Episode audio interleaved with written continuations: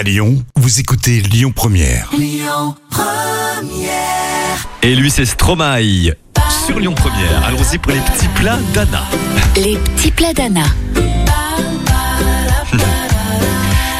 Anna, l'histoire du croque-monsieur. C'est en Australie que l'on retrouve la trace d'un ancêtre du croque-monsieur. Les aborigènes nomades de ce pays faisaient cuire leur chasse du jour en le pressant entre deux tranches de pâte au-dessus d'un feu de bois à l'aide d'une grande pince. Cette préparation toastée est ensuite apparue en Indonésie et dans le Pacifique quelques siècles plus tard.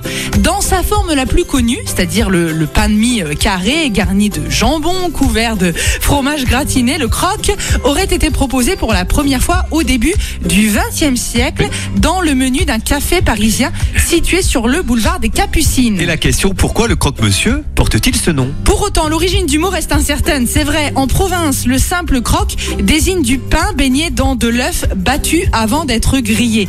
On peut imaginer qu'à Paris, ces messieurs auraient commandé un croque parce que rapide et chaud et auraient ainsi donné son nom au sandwich. Le croque madame, quant à lui, se voit surmonté d'un œuf à cheval. On peut le dire comme ça. Merci Anna. La suite, c'est le trafic sur Lyon Première. Écoutez votre radio Lyon Première en direct sur l'application Lyon Première, lyonpremière.fr et bien sûr à Lyon sur 90.2 FM et en DAB+. Lyon Première